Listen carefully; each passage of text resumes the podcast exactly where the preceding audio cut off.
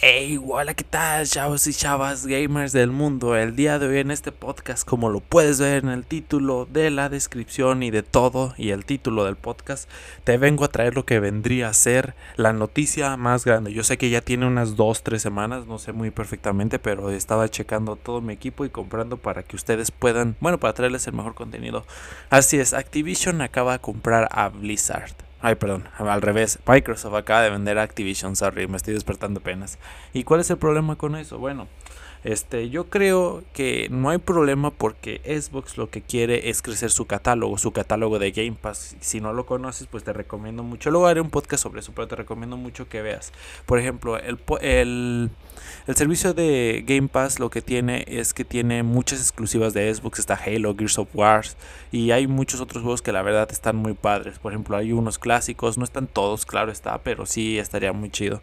Por ejemplo, yo lo que recomendaría mucho este, y más que nada por lo que está haciendo Xbox es que si tú tienes una bueno, si tú tienes planeado comprar una consola es que esta generación te compres un Xbox. Y ahí te va porque el servicio de Game Pass este todavía no se hace oficial la compra de Activision Blizzard este, por parte de Microsoft va a durar alrededor de 14 meses, pero cuando sea oficial vas a ver que todos los Call of Duty, todos los Crash Bandicoot y todo lo que tenía Activision y Blizzard van a estar en el Game Pass. Así que esta generación yo siento que la está ganando Microsoft. Si PlayStation no se repone de este golpe que diga, ¿sabes qué? Vamos a sacar un IA, un y Access, pero esta vez con que tú puedas jugar el FIFA 22, porque eso es algo que molesta mucho, que, o sea, el FIFA 22 no lo puedes jugar, pero el FIFA 21 sí, o sea, llega un momento en el que ellos ya abren, como quien dice, el acceso, pero ya el FIFA está demasiado avanzado, o algunos juegos están muy avanzados.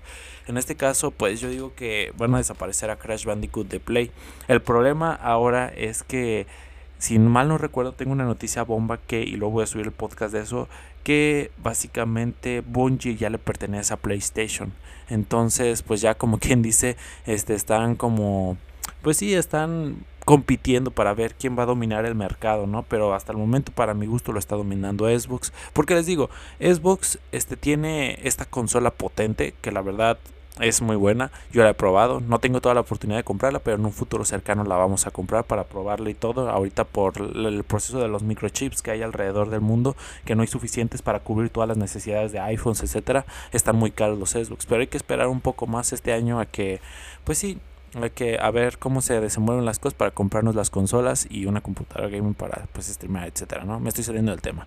Pero bueno, entonces lo que lo que yo veo es que por ejemplo Xbox tiene su su cómo se llama su servicio muy muy avanzado la verdad. Quieren ser los únicos en el mercado porque PlayStation este es la competencia directa de, de Xbox pero Nintendo Switch tiene su propio mundo. O sea, no podemos comparar las consolas entre sí de Xbox y Nintendo Switch porque este, son mundos diferentes y cada quien le gusta una cosa, ¿no?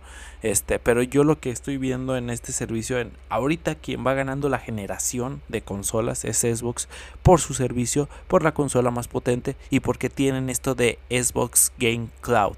O sea, si tú no lo has probado, te recomiendo que vayas y nada más le metas ahí 10 pesitos. Este, con 10 pesitos creo que te dan un mes y crees tu cuenta y vas a ver que puedes jugar todos los juegos que están ahí desde tu computadora. No es necesario que tengas un Xbox. Lo mismo debería hacer PlayStation, pero solo el tiempo dirá si se van a reponer de este golpe.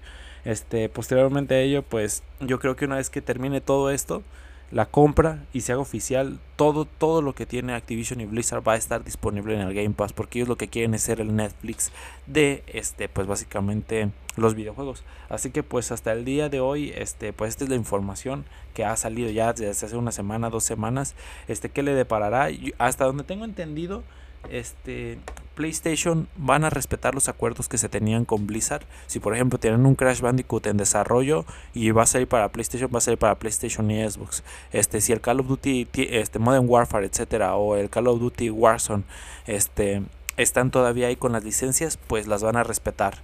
Pero a partir de lo nuevo que vaya a ser Activision y Blizzard, este, pues sin problema alguno ellos ya lo van a traer directamente a Xbox porque quieren ser exclusivas, así como PlayStation tiene muchas exclusivas, Xbox también quiere lo suyo. Pero porque, pues, seamos realistas, este, ahorita han quedado de ver un poco los estudios de Xbox este, en cuanto a exclusivas. Hay más exclusivas en PlayStation. Acá tenemos Halo, Gears, en su momento creo que fue Cuphead y muchas otras. Entonces, pues sí, sí es necesario tener más exclusivas para competir en el mercado. Y más si tu más si tu competidor directo este está haciendo muchas, pero muchas, pero muchas juegos exclusivos de PlayStation.